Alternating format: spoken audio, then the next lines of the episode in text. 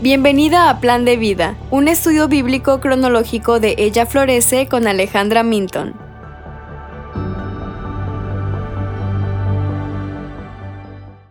Hoy estaremos viendo los capítulos 10 a 12 de Números. ¿Qué está sucediendo? En el capítulo 10, las trompetas servían para ayudar a la gente a trasladarse de un lugar a otro. Señalaron cuando debía partir cada tribu.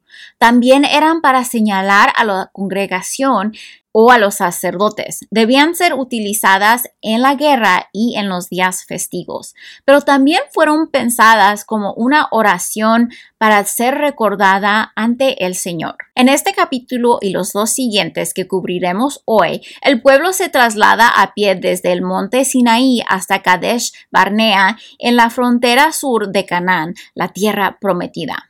Llevaban casi un año en el Sinaí y emprendieron su primer viaje desde ahí con la presencia de Dios guiándolos por la nube. Ahora también nos enteramos que el cuñado de Moisés decide no seguir a los israelitas, pero Moisés le indica que si iba con ellos compartirían la tierra que Dios les iba a dar. Se negó pero por alguna razón desconocida para nosotros, termina yendo con ellos. En el capítulo 11, la gente comienza a quejarse de las dificultades del viaje y se produce un incendio en las afueras del campamento. Moisés intercede y detiene el juicio de Dios sobre ellos.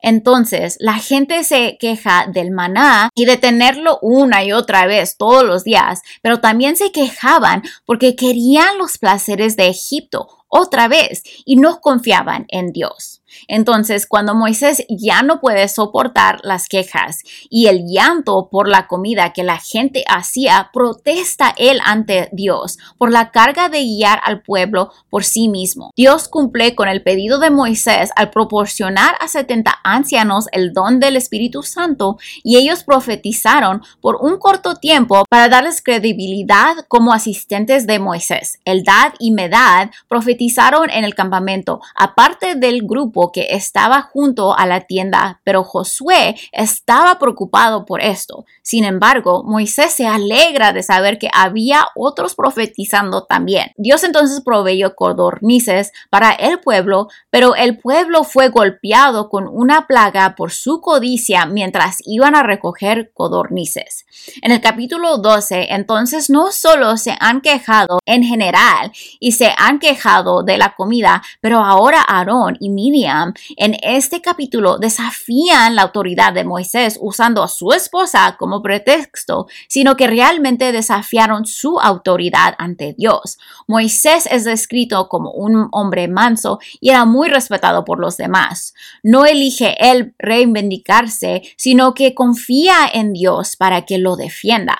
Los tres son entonces convocados por Dios y Dios señala las habilidades de Moisés y lo distingue de los profetas ordinarios indicando que él es fiel a Dios y le habla a él cara a cara.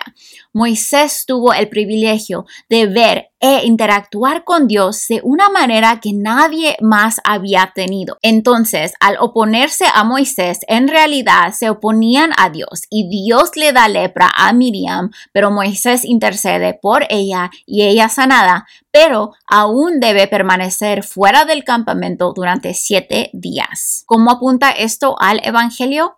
Así como Moisés intercede por el pueblo en estos capítulos, incluyendo a su hermana, ya quien Dios describe como teniendo una relación íntima con Él, Él es el que señala a Jesús. Jesús tiene la relación más íntima con el Padre y nos ha mostrado al Padre para que creamos y seamos salvos en Él, a través de Él. Y es porque Jesús ha vivido una vida perfecta que intercede por nosotros. Romanos 8:34 dice, ¿quién es el que condena? Cristo Jesús es el que sí, más aún, el que resucitó el que además está a la diestra de Dios, el que también intercede por nosotros. Entonces, aquí hay algunas preguntas para que reflexiones sobre lo que leíste hoy.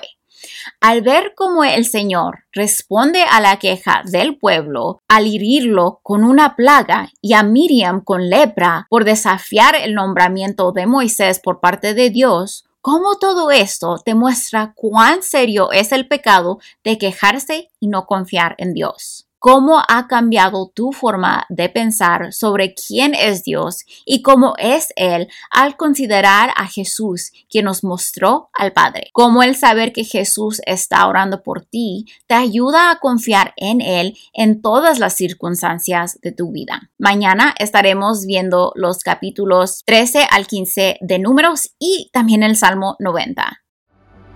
Gracias por escuchar. Únete a nuestro grupo de Facebook para tener conversaciones y obtener respuestas a tus preguntas.